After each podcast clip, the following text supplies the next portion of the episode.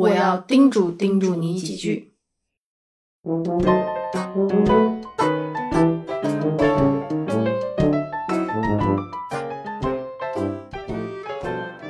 多喝水，早点睡，开车少看手机，冷了要穿秋裤，你要天天抹防晒，不要用手摸脸、揉眼睛，进门先洗手，少吃外卖，少吃碳水，多吃菜，动起来，不要驼背，不要葛优躺，挺直了，脖子别往前探，生病了要尽早就医，别叹气呀，叹什么气呢？多打电话给家人，要好好说话。我我们说的都都是废话，谁说废话没没有用呢？呢？呢？嗯？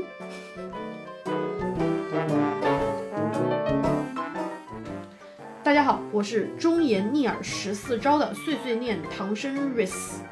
大家好，我是肤浅十四行诗的 Shakespeare 笑。这是一档为相似的想法干杯、为不同的观点鼓掌的播客。肤浅记录我们的日常所见和个人化感受。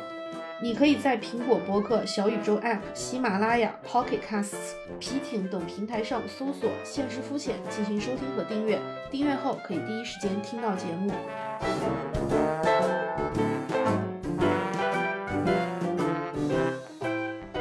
请大家收听我们的第十四期节目。谁说废话没有用？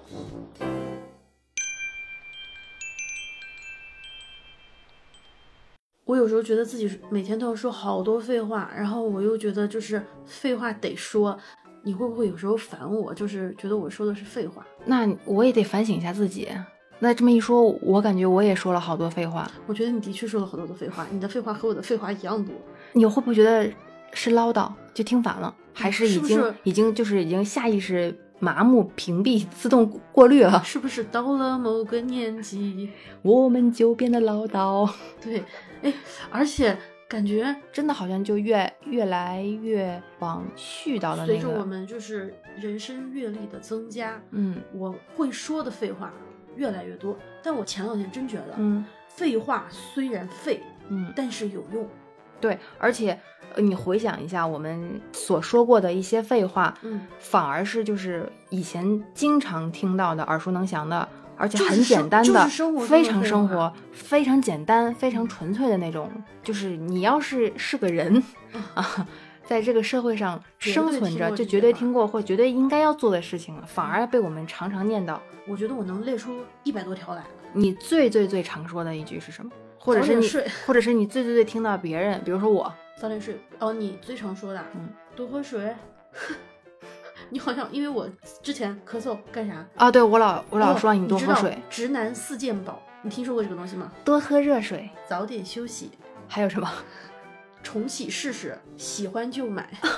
你不够直男，还是我天直男？呐，我只知道两个，但是你嗯说的另外两个也很有道理。直男四件宝，也可以说啊是直女四件宝。反正我觉得这嗯四件嗯宝挺好用，是真的是朴素的真理。对他虽然感觉老老在嘴边唠叨唠叨唠叨，我们都听烦了，但是你再回过头来琢磨这句话，就像我们之前说“祝你吉祥如意”是一样的道理。嗯最朴素的语句里包含着最深沉的情感。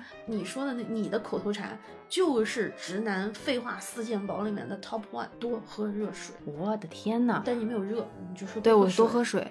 就你为什么老跟我说多喝热水？你前段时间因为咳嗽，我就会老老老说啊，你要多喝水，你要多喝水没有。不好的时候，你也会不不停的跟我说多喝水。以哎前我不爱喝水，是对的。以前我不哦爱喝水，然后只有只有我等到非常非常渴的时候，嗯然后才想起来喝喝一两杯，然后缓解一下。但是后来慢慢随着嗯阅历的增长和身体的嗯哼缺水对，然后发现我就是因为很多时候不怎么喝水，还嗯导致了我身体的一些状况。而且我有一个就是新的体会，就是买个保温杯吧，随身带点水吧。就以前不会觉得，因为我觉得哪儿都能买到，便利店到处都是。嗯不是的，我以前是一个喝冷水的人，冬嗯天我也要喝凉水，嗯因为习惯了。嗯而且我我老觉得就是常温的水不新鲜，我就觉得冰水啊才新鲜，喝喝惯了。但是自从我生病了，然后再加上一些其他的原因，嗯，我越来越觉得热温水水是个宝温水，然后带上保温杯吧，真的很有用，我都恨不得就是嗯，呐那个喊起来。推荐好物的第一就是 保温杯，真的就是带上一个保温杯，一杯温水给我带来的那种没错安慰，就跟你的这个多喝水是所以一样的多喝水真的是非常对谁谁不会喝太水常见了。对吧？谁不会喝水？如果有人老说让我 多喝水，对不起，我不会喝水，你这属于？不好好说话。有的时候会很烦，嗯，就是啊，我听太多了，我当然知道我要喝水说。的吗？你戳中了我，让我我觉得无地自容。但是 我也无意识的很但是我要表扬你，嗯这句话真的非常有用。那我说的又废话，这句话真的有用。真的有用，谢谢你。嗯那我说的最多的一句废话就是，早睡觉，对让我早睡觉经常说的是早点睡，不要熬夜。但我明明就是在熬夜。而且我经常是晚上一两点会给你发一句，自己熬着夜，然后给你发早点睡。然后我也说赶紧睡吧，睡吧，早点休息。然后你一发我，我又给你回哈哈哈然后发现两个人都还没有睡。然后过一会儿，你又看到微博上有个什么热搜，啪又给我丢过来，哎，对说，哎，这姐们还没睡，我也没睡，嘿，哎，但是这也是一句废话，但是一个非常朴素的美好的愿望。但是是非常对的，嗯祝你一整夜都好眠。对，还是希望你能早睡。而且我有过一段时间状身体状况不太好的时候，那段时间早早的睡觉，拥有一个良好的睡眠，非常非常的重要。你前两天告诉我说你十一点多就睡觉的时候，我发了信息你没有回，然后我那一刻好安慰哦，我说哦，孩子终于早点睡了，就十一点没有回我信息，这孩子一定睡了啊，我太安慰了。哎，也就维持了两天还是三天，然后我又恢复到了夜里的我最迷人。对，但是但是是的是的你没有回我信息的时候，我我真睡着了一般人，嗯我给人发信息，人不回我，嗯我都特别的难过，我会觉得啊，啊为为什么不回我？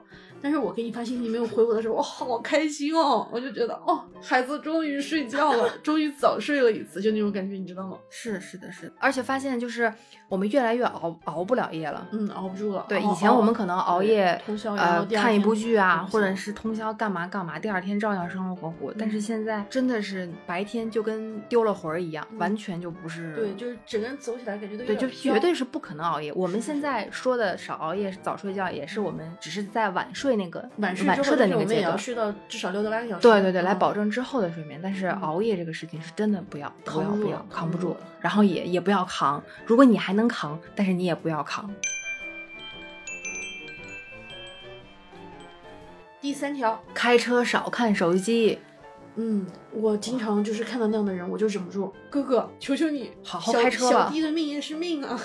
开车吧。我非常气愤，开车的时候经常会打电话边拿着机对对边边嗯驾驶，然后一边握着方向盘，一边一边在看手机。我知道有很多特殊的情况下是不得不要看不看手机，但是尽量尽量的不要把这个当养成一种习惯。而且不仅是开车，我经常看到地铁站有人在下楼梯或者是走路对，没错，没错，我好担心哦，嗯嗯我好担心他一下子就是空。因为我就走空过，你你有摔倒吗？没有，我没有摔倒，但是我走空，但是那一下也很害怕。啊，人还是挺厉害的哈，就是走空了，但是不摔倒。就是你下意识，你的身体有一个有一个有一个反应，它会就会尽可能的保护你一下。对如果你真的是非常严重的话，那那也就避免不了就。是走路看手机，开车看手机，过马路看手机就各种上车下车看手机，对对对，哎呦，我就觉得这个智障里面最让我气愤的就是开车看手机。一是嗯不注意自己还还有别人对对，一是你自身的安全，我我很嗯在意的人，你要是这样，我会很担心你上路的这个这个路路路途路途。二来就是交通有的时候变得很糟糕、很堵，很多时候就是因为你的前车或者是左右的车嗯。没有专心的在开车，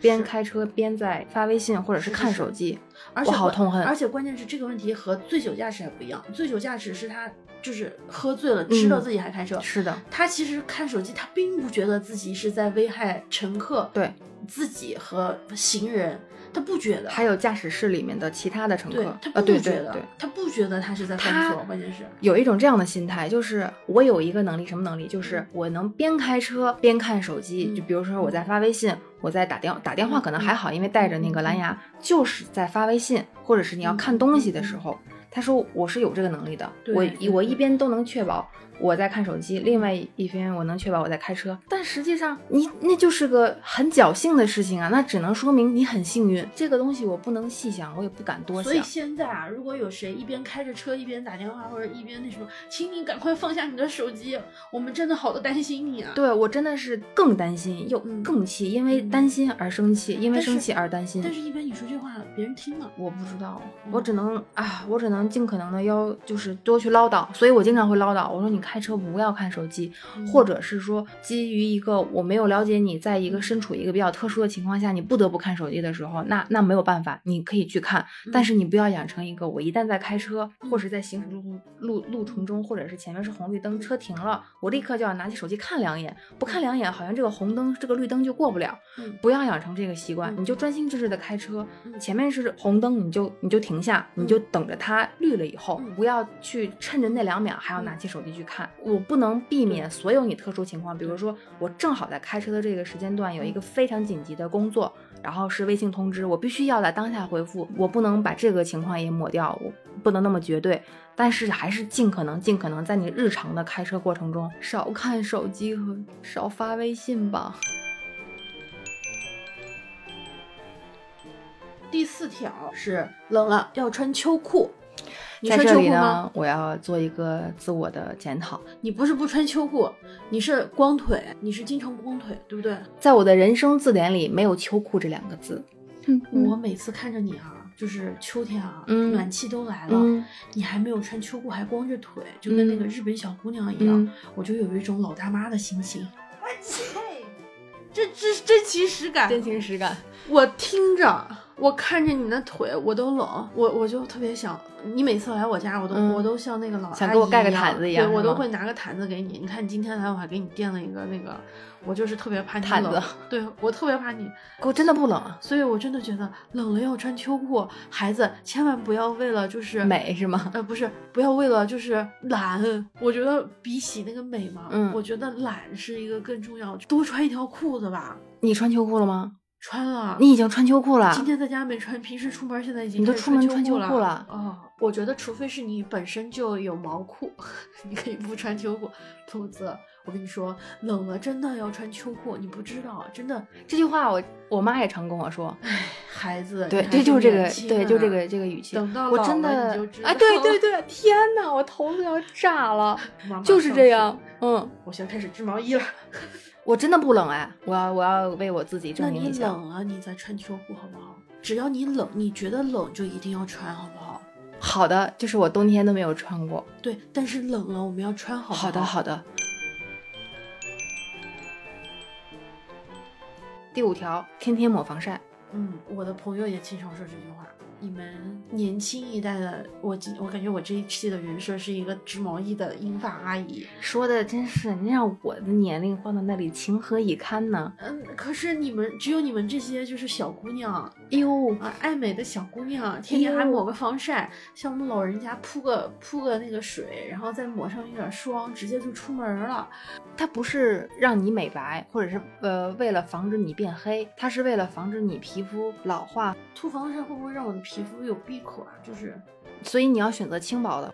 那我是不是还利用我的还还送我一瓶防晒吗？我会的，耶成功的要到了一份圣诞礼物，谢谢。我会的，我。会的，一定一定要一定要但是防晒好黏哦，然后就好。所以你要选择质地轻薄、适合你肌肤的防晒。耶我为自己争取到了一份圣诞礼物。对你等着吧，圣圣诞节送你一份属于你肤质的我跟你说啊，路上啊，防晒。路上哈，我记得我说话算话，没有下次。别笑，说到做到。可以可以。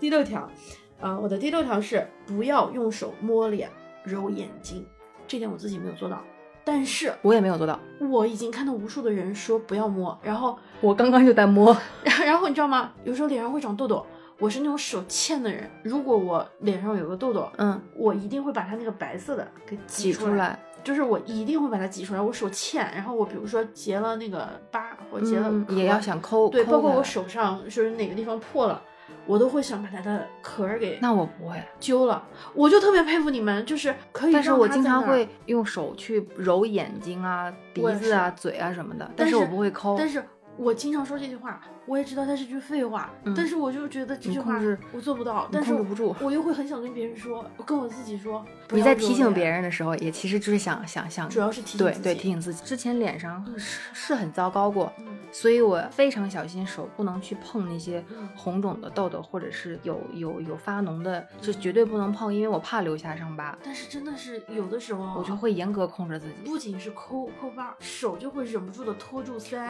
然后摸一摸摸脸脸，摸一摸嗯鼻子，尤其是揉揉眼眼睛然后我经常妆嘛，有时候白白天如果带了妆之后，然后妆就花了，啊，因为你一揉就是眼线或者睫对毛。，全都蹭在手，是妆。哎，你知道吗？就是有一阵儿，就是手千万不要嗯去常碰脸或者是眼睛揉眼睛啊这样的嗯习惯，有一个习惯改变了。我是那段时间种了睫毛以后，哦，我知道，我知道，我也有过类似的那一段时间我非常的严谨，就是手真的不会再去碰睫毛我那段，时间连洗脸啊都很轻柔，，对，很小心。第七个，哎，你说到少用手去揉眼睛、去碰脸，嗯我说的是进门先洗手。嗯，这个是疫情之后我我养成的习惯。我也是，就是我以前也也是很很随意、以前我听过这句话虎的那种。无数遍，嗯，我不一定能够经常做到。嗯，我就是也我也是，我就听听就过去了。我的手就是把着手机就坐到了沙发上，手机和手就整在了一起，对，然后手再继续碰别的东西，再摸一摸脸，摸一摸鼻子，然后拿拿吃的。对，疫情之后，我现在只要进入室内，从室外进入室内，嗯从公共场合，我一定会洗手，而且我会一边背出师表，一边洗两分钟。我们家厕所镜子上那个出师表，哦，我还对嗯我还看到你那个镜子上，我以为那个是因为我没有仔细具体看下面的那个内容。我那个是出师表，就是我洗手的时候一定会把出师表给给背一遍，然后对我现在洗手也跟以前洗手完全不一样，是一定要左搓搓右揉揉有搓搓，上上上下下左左右右也，未半 而中道崩出。尤其是出门也会带着免洗的洗手液，就嗯也是今年养成的习惯啊，我就是逢人必给，是是是，把手擦了，客气了客气了，把手擦了谢谢谢谢。我的第八条是少吃外卖，少吃碳水，多吃菜。这句话是不是很有道理？但是请问，说起来惭愧，我就想问问你，咱俩今天晚上吃的什么？今天晚上我做的饭啊？吃的什么呢？哦，今天晚上我做了一份蟹黄粥和三个馒头，然后我还碳上加碳，我还做了一份酒酿，是米。所以我们今天晚上没有吃任何的蔬菜，然后吃的全是碳水。对，然后我们还做过一期碳水，要和碳水做朋友，但是呃，但是也要理理智。你觉得我们理智了吗刚刚？谁在 做了那么多碳水之后还在吃红薯干？哎，这段这段这段这段不要播哦，我才是那个剪辑师。包袱包袱包袱，哎，是的，今天晚上吃的全是碳水，我刚刚才发现的。你下次来了，我给你拌大拌菜。啊，或者是下次之后你来我家，我给你做健康的沙油泼拉。然后我哇塞，你还是在想碳水，又暴露了你想吃碳水的真面目。那所以我觉得还是废话，我自己都挺做不到，但是我就觉得这句话非常有用。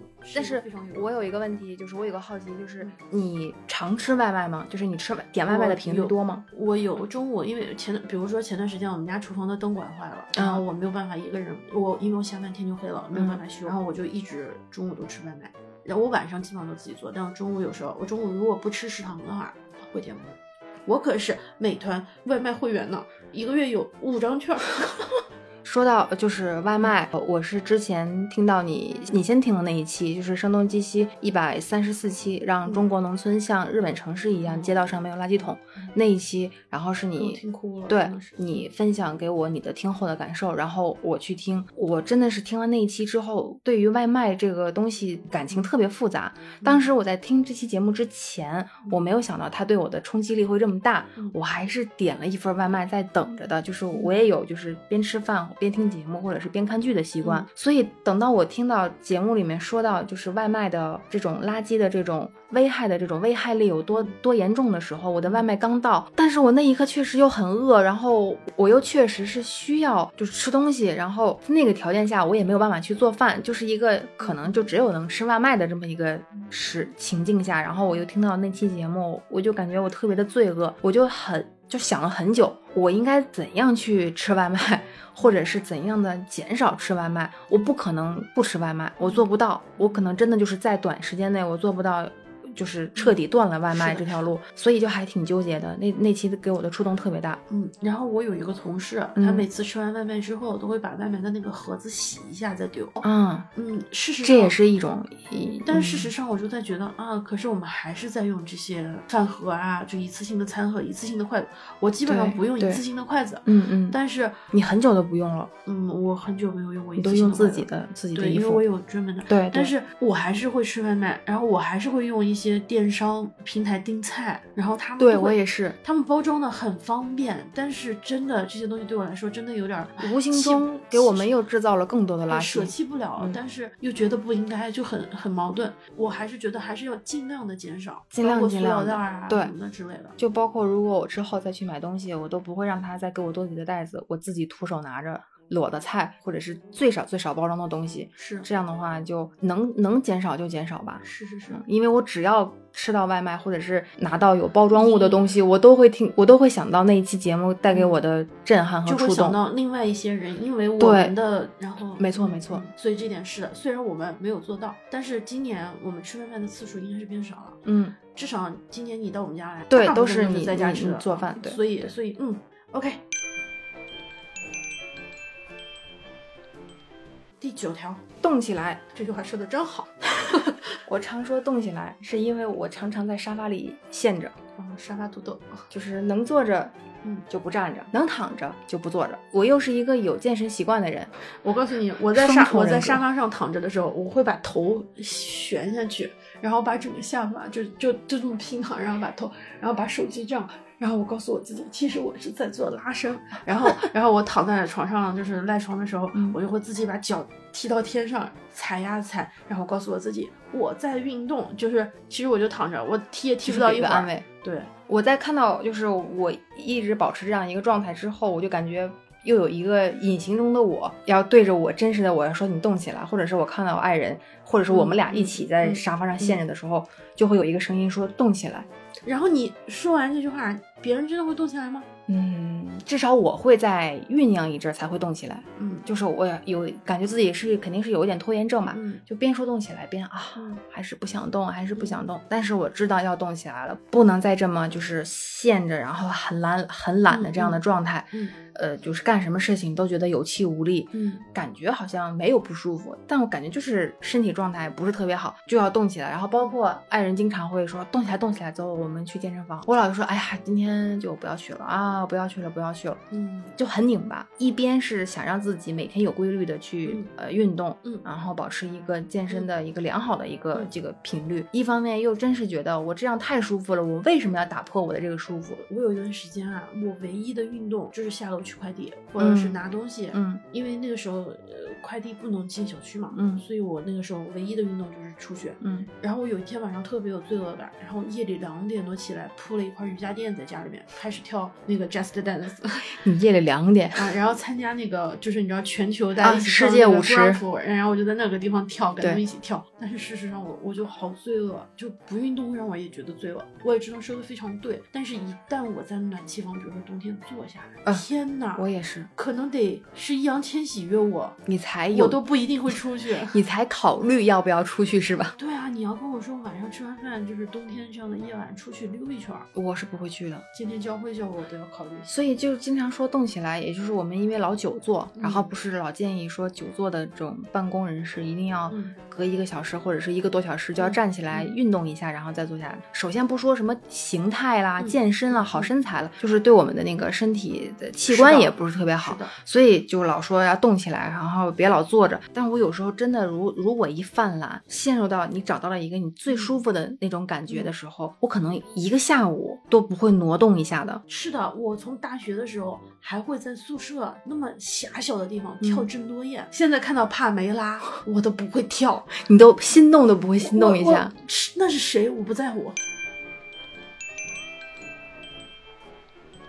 说到你的第九条，就不得不说到我的第十条。我这个带着银色发套织毛衣的这个啊那个角奶奶的又上这个又又出人设又出来了，嗯就是啊，不要驼背，不要葛优躺。妈呀！你一说，我瞬间挺直了我的身板。我妈从小就这么跟我说，然后我妈也说我，啊，我妈说不要驼背，啪，一样的动作然后我在家瘫着嘛，我爸说女孩没有一点儿女女孩的像，啊，就是可能说你体态不好是吗？不是，是我瘫在那个那个啊那个姿势不太好。我要是坐姿，当然坐坐姿最舒服，我也是葛优躺，就陷陷在里面，就是以腰的这个位置撑着撑着支撑着，然后整而且个人那么陷进去。而且不仅是不要葛优躺，不要驼背，我们还知道不要翘二郎腿。啊，对，但是真的有的时候莫名其妙两条腿它就 就搭起来了。我只有二郎腿翘起来的时候，才是我身体最稳定的时候，或者是我最舒服的时候。对哦对有一阵，嗯，还是我以前就是在在那个公司的时候，我们和同事不是一排嘛，然后我们要是在电脑前坐了很久的时候，不知不觉二郎腿就会翘起来，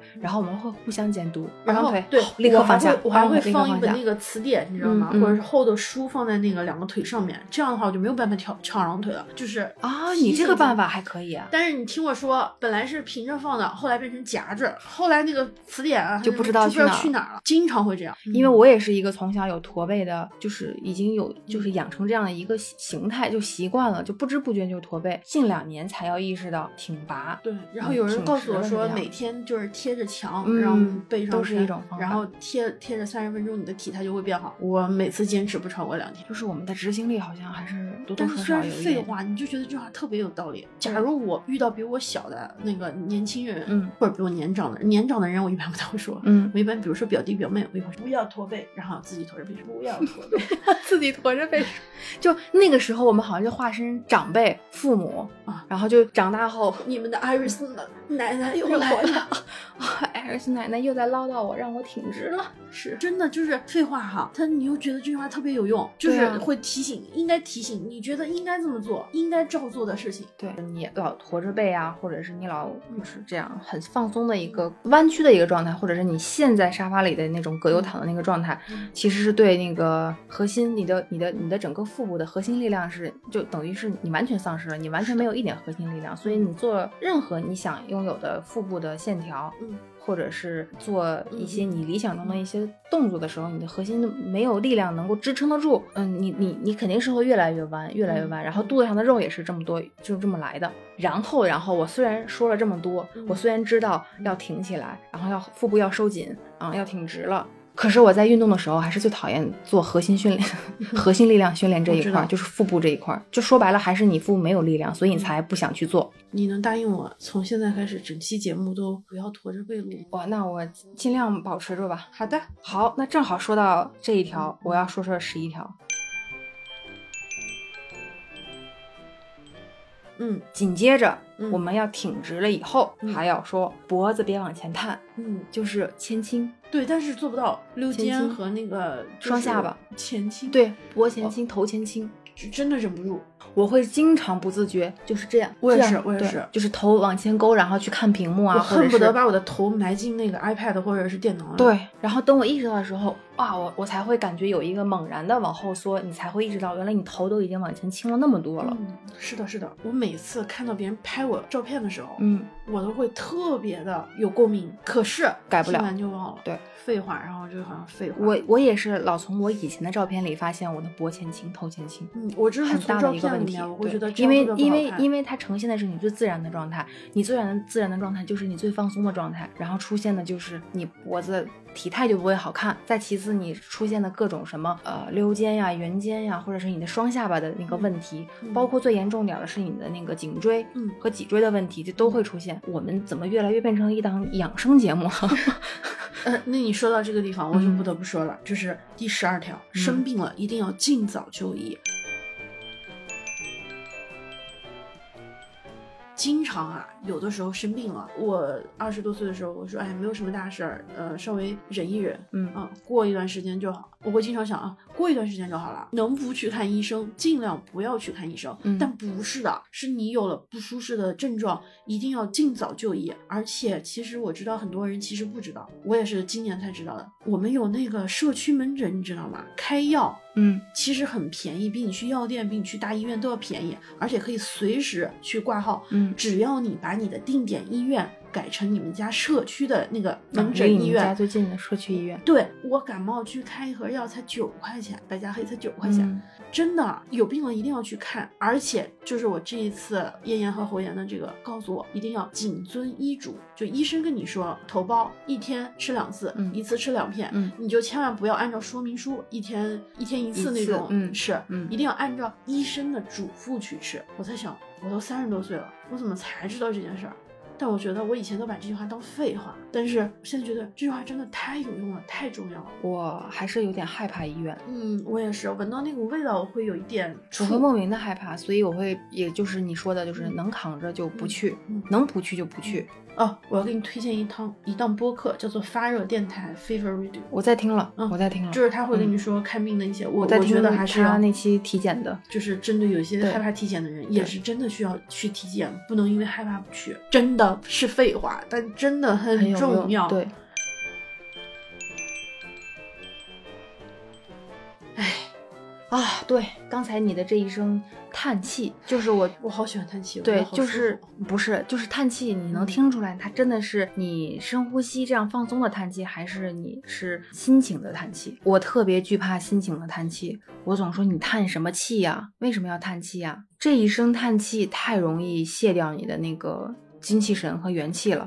我觉得这个对我来说倒是很放松，但我觉得如果我叹气会很影响周围的人，就我自己啊，叹完嗯气我是很爽的，嗯知道吗有的时候，唉，我也会叹气，但是我觉得会很影响周围的人，我我说这句话为什么？就是因为我也经常会听到别人这么说我。嗯，说你经常叹气，对我可能是一个非常容易叹气的人，我有时候我的叹气是分场合的，或者是分分语境的和分心情的。嗯。比如我有时候叹气真的就是啊啊，就是放松，就像我们类似于我们的口癖一样，对，就是啊，终于松懈下来了，也叹气。还有一种就是我会刻意，因为我觉得我的心情不好，这段时间非常糟糕，我会嗯唉。嗯。我这个叹气包含了好多复杂的心情，嗯。可能我有时候自己无意识，嗯。但是别对方听到的叹气都是一个含义，就是你是在你的负能量，或者是你这段时间的情绪实在是太糟糕了，糟糕透顶了，你才会这样。一方面他会觉得这样对你不好，嗯。另一方面实在是很影响就是周围人嗯。比如说，就是如果你叹气，我会很在意。我要是叹气，我爱人会很在意嗯，即便他可能知道我这会儿叹气没有什么情绪包含，我可能就是放松，但是他还会很在意。他说：“他说你叹什么气啊、你又怎么了？你有发生什么事情吗？你别总叹气，叹气会把人的精气神叹出去的，真的其实。这个是一个不太好的习惯，嗯但是也不是说你非要叹这口气，如果非要叹这口气也就算了，但如果不是非要的话，我觉得可以尽尽量量尽量的不叹气，对，不叹气，他就是把一种你自己心里不太好的那种状态，嗯你控制不了，所以你探出来了。就是我没有控制好我的情绪，我那一刻当下我不会面对我的情绪，嗯不知道该怎么消化掉嗯我这段时间特别糟糕的这一段的时候，我就嗯叹叹出去。其实不就是也就是一种我没有控制好，嗯或者是我没有能够尽快的转移我的不好的情绪的一种表现的方式。对我我觉得你又要叹气了，对，你看这会儿我就又因为我想到了很多烦恼啊、困扰是叹气不能够解决的，但是叹出那口气就好像对是无能为力的表现，但是我又很讨厌这种感觉，所以我就会叹气。嗯我因为我刚下当下又想到了一些就是还没解决或者是可能要面对的一些困扰，嗯我就会叹气，我就觉得这样不好嗯啊、好复杂。你看我又叹气了。我的最后一条废话是多打电话给家人，要好好说话。嗯我其实刚刚从你就是说这个叹气这件事情，嗯我觉得我从小家里面人就会叹气，什么话都不说，嗯光叹气，然后听了我就也会就是无意之中吧，会想要模仿或者就是形也形成会它会影响你。对，其实就是就像上次说的嘛，好好说话，有的时候很多时候对是是对更亲密关系中的一些人更不容易好好说话。但是事实上，我觉得你还算很这这点做的很好，就是你基本上隔几天就会给家里打电话。然后我以前是一周一次，然后嗯现在变成一周两次，嗯然后时不时的有微信。我基本上就一周一次，如果嗯远一点的，可能我一个月一次。嗯也有可能，嗯哦，我觉得是应该多打电话，因为我有时候发现，如果不多打电话回家，有的时候我就会错过家里的很多事情。到了一定的年纪吧，觉得自己在外面能够独立了，嗯，好像家里面是不变的，是啊一个我我一你会觉得是困扰吗？还是我现在觉得应该多打电话，至少一周打一次。嗯嗯即使我听到他叹气，我也嗯会想说还是得打电话或者怎么你心里有数这样的时候？是，但是我从一周一次变成一周两次，或者是一周多次打电话，只是想确认他们的身体状况。嗯就是我之前在生命、生命、生命中的言那期里面说到，我希望打电话的时候能听到对方说哦，一切都好，嗯身体都好，嗯这是我最大的一个诉求。就是年纪的增长，你不可避免的，你你要面对到嗯，就是你的家庭成员、你的父母会出现身体的各种状况。嗯如果你不常打电话的时候，他们他们还是那种报喜不报忧的嗯一个心态，你真的会错过很多他们忽略掉的，会耽误他们身体的一些细节，嗯，因为他们比我们更能扛，更能忍。对，所以这个时候又要重复我们之前的废话，给他们打电话的时候要告诉他们多喝水，早点睡，开车的时候要少看手机，冷了要穿秋裤，我冷了要添衣服，要天天抹防晒，不要用手摸脸揉眼睛，进门要先洗手，少吃外卖，少吃碳水，多吃菜，动起来，不要驼背，不要葛优躺，挺直了，脖子别往前伸，生病了要尽早就医，要谨遵医嘱，别叹气呀、要少叹气。多和家人打电话，要好好说话话。嗯。今日份肤浅到此暂停，相信还有更多值得我们探讨的角度和方向。如果你喜欢，有任何想法，欢迎随时反馈给我们。我们的微博与微信账号都是现实肤浅，欢迎你来说说话。如果你喜欢我们的节目，别忘了在苹果播客给我们好评，或者是在小宇宙上给我们留言。如果你愿意分享给朋友，我们在这边向您远程鞠躬啦！愿我们保持沟通，共同讨论。